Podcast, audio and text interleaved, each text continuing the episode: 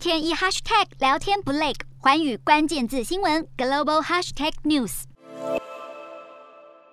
两国开战也是引发了周边国家是相当的紧张，除了考虑要加入欧盟或是北约，也开始要增加军事国防预算。像是瑞典总理安德森，他就宣布了将要提高军事预算，预估将会达到 GDP 的百分之二，是冷战以来最大的成长幅度。瑞典就预计了军备预算将会从去年的六百六十亿要增加到一千零八十亿。虽然这不是瑞典近年来第一次计划要增加军事预算，不过有鉴于如今局势紧。张，因此决定要采取更加激烈的手段。除了增加国防军事预算之外，瑞典也是计划要增加国防兵力，将军人的数量从六万增加到十万人。不过，为了要维持国内的稳定，争取国会多数，安德森也表示了将会透过稳健、长期可行的手段达成增加军事预算的目标。因此，没有为何时达标设下期限。